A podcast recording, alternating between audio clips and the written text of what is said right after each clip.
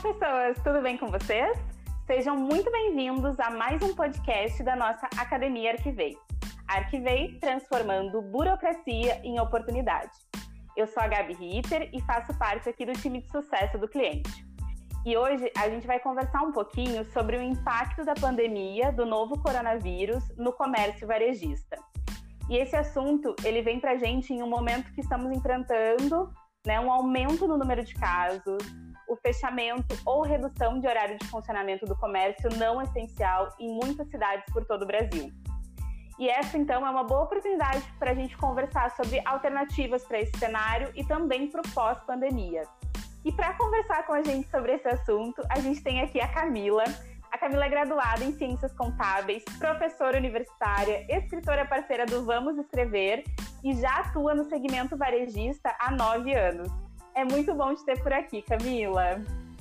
Bom dia, Gabi. Bom dia, pessoal. Tudo bem? Vamos hoje bater um papo sobre a situação econômica que nós estamos enfrentando, direcionando todo esse toda essa situação para o segmento do varejo, que foi um dos segmentos que sofreu maior impacto. Então, Cá, é quase um ano então do início da pandemia aqui no Brasil. Em março de 2020, né, a gente começou esse isolamento, o fechamento do comércio, né, gerando incerteza na economia e fazendo com que muitos precisassem se reinventar, né, reinventar seus negócios para manter o funcionamento e os empregos, né? Sim, Gabi. Aconteceu que a gente sofreu um baque muito grande há um ano atrás, há exatamente um ano atrás, na verdade, o fechamento das portas do comércio ocorreu verdadeiramente em 20 de março de 2020. Eu lembro porque eu estava dentro de uma loja, nós tivemos que fechar as portas e está completando o ano, um ano agora que isso aconteceu. O que nós conseguimos sentir, Gabi, desse cenário que melhorou, oscilou e hoje, né, nós estamos em março de 21, isso vem aumentando, né? Os casos vêm aumentando e as tratativas do governo têm sido de realmente de ter o isolamento social. E nós do lado de cá do comércio, do varejo, seja qual segmentação for, seja de bens e serviços, seja de automóveis, seja de até mesmo os pequenos, as pequenas empresas, as pequenas lojas, estamos tendo que desenvolver novas habilidades, conhecer o cenário, estamos tendo que ressignificar algumas culturas organizacionais, tanto do pequeno empresário quanto do grande empresário. Nós temos que analisar hoje o cenário e ver como que nós podemos nos comportar para que isso não não permaneça a gente de portas fechadas e o faturamento baixo. Encontrar caminhos e soluções para que a gente consiga enfrentar essa situação. E, e hoje no nosso bate-papo a gente vai trazer alguns desses novos olhares algumas forças e algumas fraquezas que nós temos que identificar para conseguir passar por essa fase, continuar passando por essa fase. Ai, perfeito, né? E a gente vem sofrendo então uma mudança até mesmo na forma de consumo, né? Como que a gente consome esses produtos e como que as empresas, como que o comércio consegue dar conta dessa mudança, quais são as estratégias que ele precisa ter e tudo isso ele está precisando repensar e encontrar novas alternativas. Na verdade, Gabi, nós todos mudamos, nós todos tivemos que ressignificar comportamentos. Olhando do lado do nosso consumidor, o perfil do consumo ele mudou. Até mesmo porque nós temos alguns fatores que são impactados quando a gente fala do ato de consumir, a propensão a consumir. E esses fatores foram impactados pela pandemia. Quando a gente olha para o nosso consumidor, o consumidor do varejo, ele vai procurar coisas essenciais? Ele vai, mas ele também vai procurar coisas que vai trazer para ele conforto, que vai trazer para ele um bem-estar. Então, hoje o consumidor está mais criterioso no momento de buscar o produto dele e ainda mais fortaleceu muito a questão da conexão do consumidor com a marca. Hoje o consumidor ele tem esse olhar para a marca, como que ela se comportou nessa situação. Então, é muito importante nós, enquanto varejo, observar o nosso posicionamento perante a situação, porque isso está trazendo o nosso consumidor para dentro de nós. Um outro ponto importante é a gente conseguir, enquanto comércio, enquanto varejo, identificar a necessidade desse meu consumidor e conseguir atender. Com tudo isso que aconteceu, houve um boom muito grande do e-commerce e do marketplace, que nós vamos abrir um pouquinho mais, entender esse conceito. Mas mesmo com essas novas ferramentas, novas porque a gente está se apossando dessas ferramentas de um ano para cá. Elas já existiam. Sim. Elas já existiam. Só que hoje, quando a gente fala de e-commerce de digital e até de um novo conceito que é o digital, que é o conceito do físico mais o digital.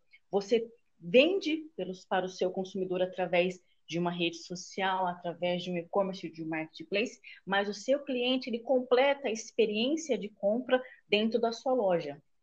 E aí você tem que entender, enquanto loja, você está preparado? Porque, Gabi, às vezes, as empresas elas estão vendendo via WhatsApp, aquele slogan, me chama no Zap, que foi assim, uma jogada sensacional, acho que vocês viram, né? A, o varejo da Silvia Design. O que, que aconteceu? Num dia, ela chamou esse comercial na TV. No dia seguinte, ela aumentou o faturamento dela em 30%. Ou seja, Nossa. olha só, Gabi, o impacto que tem a proximidade com o seu consumidor. Então, a gente tem que observar o seguinte: poxa, a, esses multicanais que nós podemos utilizar é bacana? É super bacana. Só que antes de eu entrar nesse segmento, nesse novo caminho, Gabi, eu preciso entender as minhas fraquezas dentro da minha organização. Porque às vezes a gente encara um desafio desse, vamos vender, vamos, vamos vender pelo WhatsApp, vamos fazer marketplace, vamos. Só que eu não tenho uma sustentação dentro da minha empresa. Eu não tenho um cliente que pode ficar esperando, ele vai comprar, por exemplo, vamos falar um segmento que tá, que continua em andamento. Quando a gente fala de farmácia, farmácia do bairro. Como que a farmácia do bairro conseguiu se sustentar?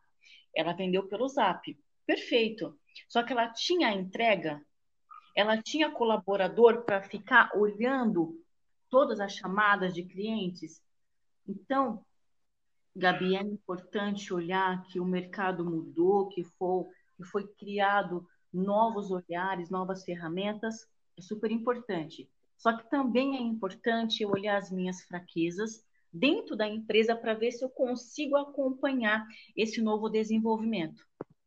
Ai, perfeito. E aí entra até a questão da experiência que o teu cliente vai ter com a tua marca, né? Ah, super legal. Vou para a rede social, vou para os canais que eu tenho hoje disponíveis para fazer as vendas, mas na hora que o cliente compra, então ele confia em mim, ele compra, mas eu não consigo entregar na velocidade, ou eu não consigo proporcionar para ele uma boa experiência de venda. E isso pode ter um impacto, ao invés de positivo, né, Cá, tem um impacto, na verdade, negativo para o negócio, para essa empresa.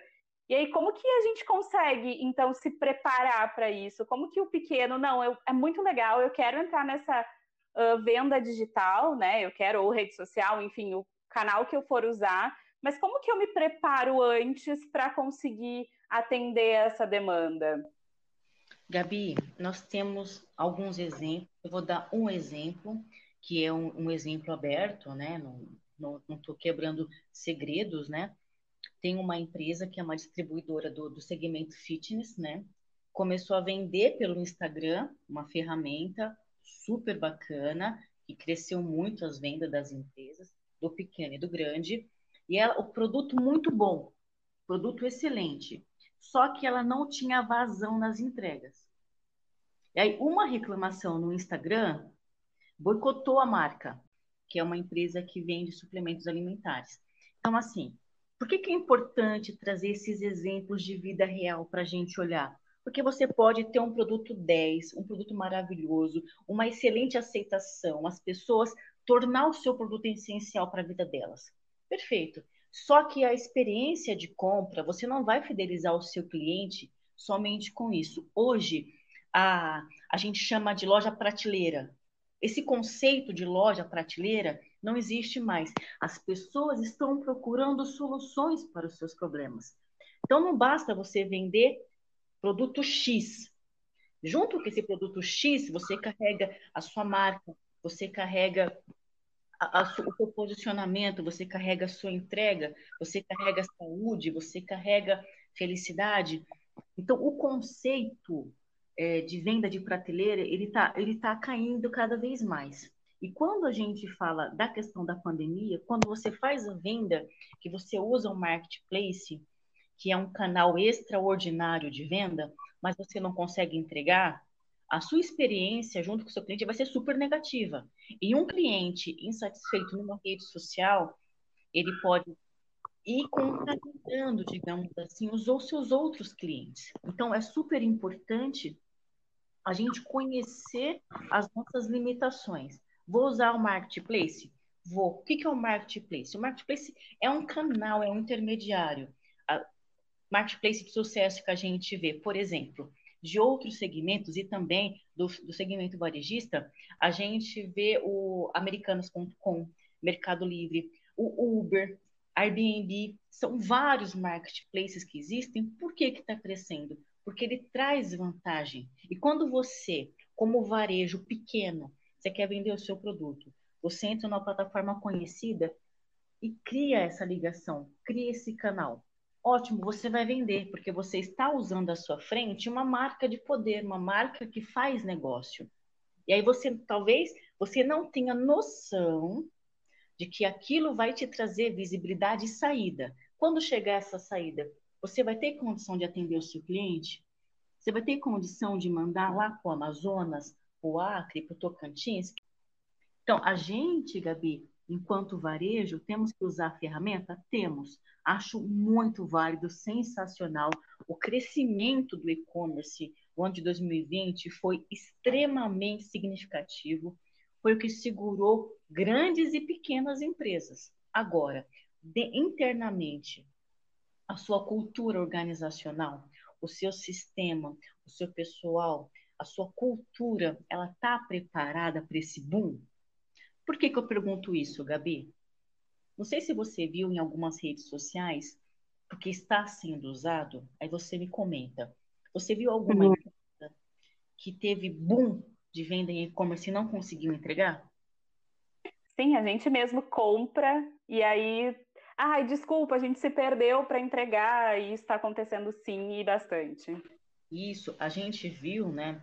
é, até algumas situações que as empresas presentearam seus clientes e esses clientes postaram nessas redes sociais. Olha o impacto da rede social, o posicionamento da marca na sociedade. Você não é mais loja de prateleira. Aí veio a, a empresa assim: olha, a gente não te entregou, mas eu estou te presenteando como um pedido de desculpas. Então, você consegue ver, Gabi, o impacto da rede social junto com o e-commerce numa venda combinada, onde você vai entregar um serviço, você vai entregar um produto. É claro, vivemos de vendas. Mas eu não posso mostrar para o meu cliente somente isso. Eu não posso ter só isso para entregar. O meu cliente tem que se sentir confortável, tem que se sentir seguro. E reclamações em rede social tira a confiança. Confiança essa do consumidor, que é um dos fatores que faz diminuir ou elevar o consumo.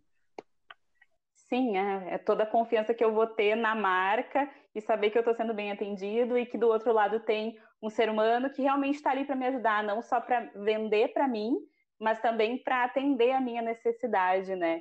E eu acho que aqui também vai entrar muito a questão de que formas de pagamento que eu estou disponibilizando para esse cliente, né? Acho que entra muito nisso. Hoje eu tenho diversas formas, tenho cartão de crédito, eu tenho dinheiro, eu tenho Pix. E como que eu consigo organizar isso para proporcionar essa experiência positiva para o meu cliente também, né? Segurança para mim, claro, como comerciante, que vou receber esse dinheiro, mas também uma facilidade e também confiança para a pessoa que está pagando saber que vai pagar e vai receber essa mercadoria, né? Olha, Gabi, muito bem colocada essa questão meios de pagamento, formas de pagamento, né?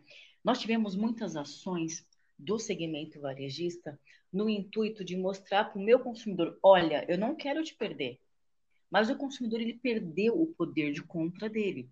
Por quê? Porque o salário dele foi reduzido. Porque o companheiro, a companheira, o filho, o pai perdeu o emprego.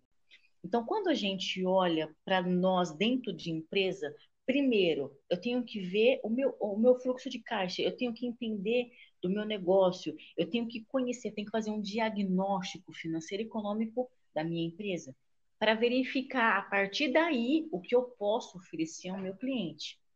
Porque às vezes, Gabi, não adianta eu oferecer um, um, bom parcelamento, eu abrir os caminhos de, de formas de pagamento, meios de pagamento, se dentro da minha empresa o meu caixa não suporta isso, porque isso pode ser um tiro no pé.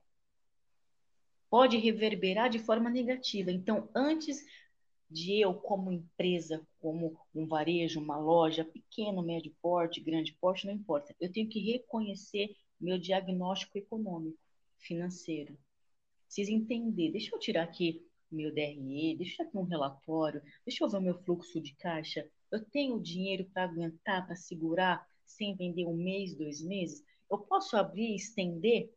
E a partir desse diagnóstico, a gente vai para o próximo passo. Opa, ok, tô legal aqui financeiramente. E o tá legal, Gabi, não é tá com muita sobra. O tá legal é ter tudo controlado.